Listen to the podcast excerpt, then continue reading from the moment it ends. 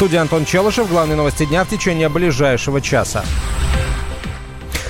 Крыму предложили Зеленскому узаконить нынешние границы Украины. Председатель Государственного совета Крыма Владимир Константинов считает, новые украинские власти должны признать, что Крым вернуть невозможно. Он посоветовал Зеленскому провести референдум, на котором люди одобрят новые границы Украины уже без Крыма и Донбасса. Однако сначала нужно решить военный конфликт на востоке страны, а потом проводить референдумы. Такое мнение высказал Владимир Джабаров, первый зампред Комитета Совета Федерации по международным делам. Встречу в нормандском формате на высшем уровне, который, насколько мне известно, планируется на октябрь. Посмотреть, к чему она приведет и будет ли дан новый импульс реализации Минских соглашений. Потому что мы продолжаем поддерживать Минские соглашения. Реализация должна способствовать разрешению такого внутригражданского конфликта на Украине. А говорить сейчас о границах, о дальнейшей перспективе, на мой взгляд, рано. Надо все-таки попытаться, чтобы конфликт был регулирован вот, в существующих реалиях. Ранее Зеленский рассказал про новые идеи о возвращении Крыма. По его словам, речь идет о нескольких форматах, о которых говорить еще рано. Зеленский обещал бороться, чтобы вернуть Крым не только на словах. На признание Крыма российским новый украинский президент никогда не пойдет. В этом уверен заместитель директора Института стран СНГ Владимир Жарихин. Конечно, на это Зеленский не пойдет. Конечно, это для него будет политическим самоубийством. Хотя, с другой стороны, с моей точки зрения, это будет, ну, что ли, появлением мудрости и реализма. Но публичная политика имеет свои законы. Сейчас Зеленский по законам этой публичной политики это сделать не сможет. Между тем, глава украинского МИДа заявила об оттепели в отношениях Москвы и Киева. Впрочем, Вадим Пристайко считает это исключительно заслугой незалежной. Мы сейчас ищем компромисс э, с тем, чтобы восстановить мир. Очевидно, это не входит в интересы России, заявил Пристайко.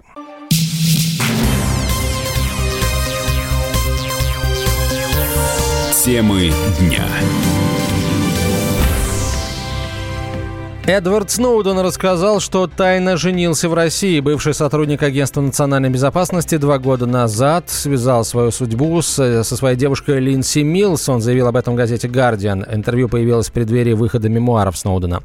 Бывший сотрудник американских спецслужб рассказал, что спокойно передвигается по Москве, не пытаясь скрывать свое лицо, как прежде. Также он ходит в галереи, на балет, встречается с друзьями в кафе и ресторанах. Единственное, чему его не хватает в России, это американский фастфуд, сети ресторанов ресторанов Taco Bell. Сейчас Сноуден действительно может жить спокойно, уверен ветеран службы внешней разведки Лев Корольков. Конечно, это все уже, как говорится, отработанный материал, то есть все, что он знал, он все передал. Поэтому затевать что-либо для того, чтобы показать остальным пример, это бесполезно. Там американцы довольно прагматичный народ. Для Сноудена прошел определенный такой санитарный период, уже интерес к нему упал. И с точки зрения вообще просто нанесенного им там ущерба.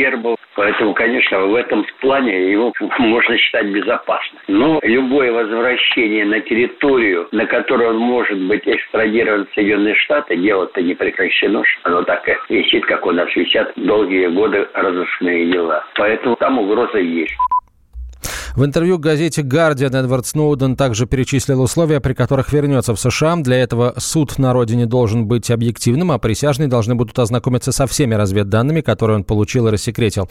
Это вряд ли осуществимо, считает директор фонда изучения США имени Франклина Рузвельта Юрий Ругулев. Такое дело не передадут суду присяжных, уверен он. Это очень сложный вопрос, связанный с такими же тонкостями юриспруденции американской. Дело в том, что Сноудена обвиняют в предательстве, в том, что он опубликовал сведения о государственных секретах и так далее и тому подобное. В таких случаях такие дела рассматриваются особыми судами, которые, в общем, у Сноудена нет оснований, так сказать, рассматривать как справедливые. То есть э, этот суд будет закрыт для всякого рода дискуссий, для всякого рода внешних внутренних жюри присяжных. Это внутренний суд, типа такого военного суда, который, конечно, вынесет однозначное определение. Поэтому он так и говорит. Я думаю, что шансов на то, чтобы рассматривали какие-то обычные суды гражданских инстанций, тут очень они призрачные. Разоблачение Сноудена в 2013 году вызвали дипломатический скандал. Тогда выяснилось, что Агентство национальной безопасности США прослушивает телефонные разговоры 35 глав различных государств, в том числе канцлера Германии Ангелы Меркель. На родине Сноудену предъявили обвинение в шпионаже и хищении государственной собственности. Он бежал из США в Гонконг, а после попросил убежище в России, где живет до сих пор.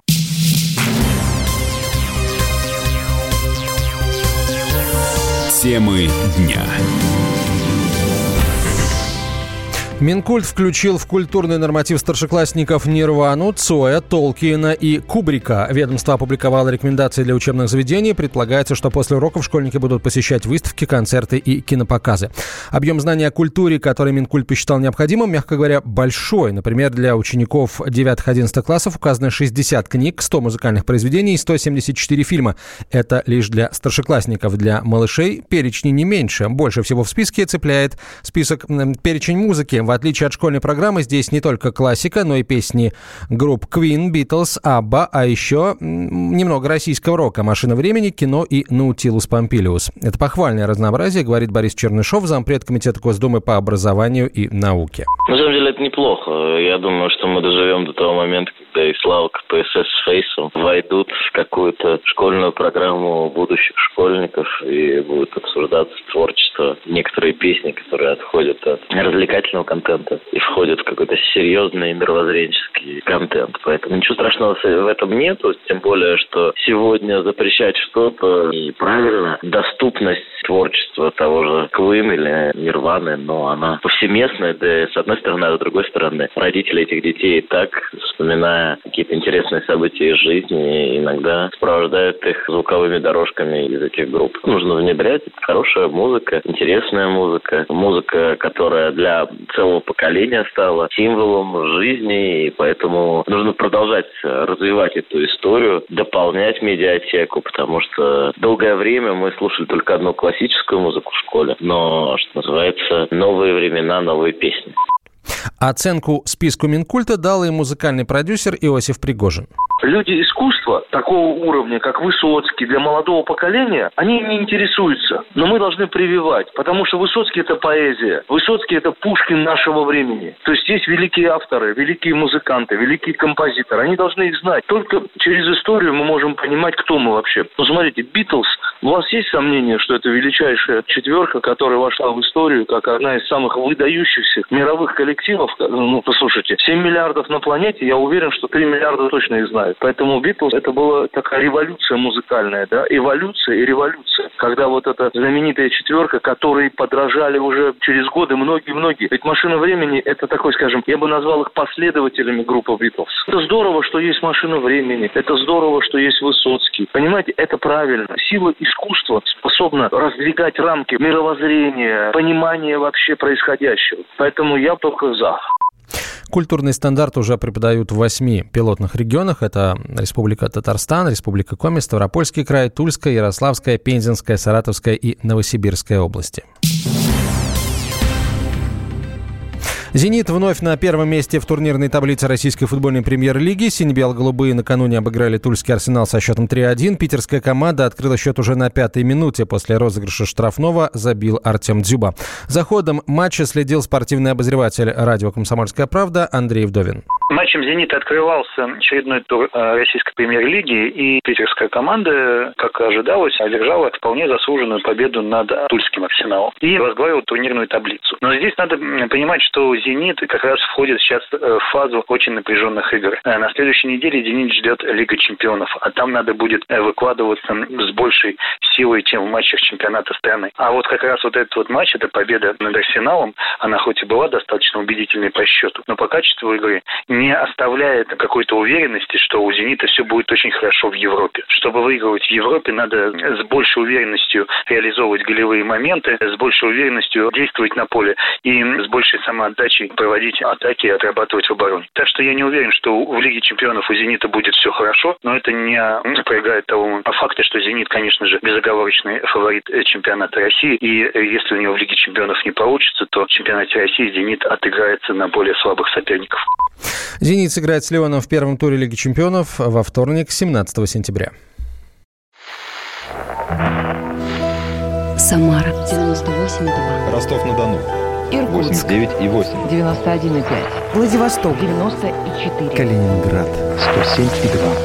Я влюблен в тебя, Россия. Казань.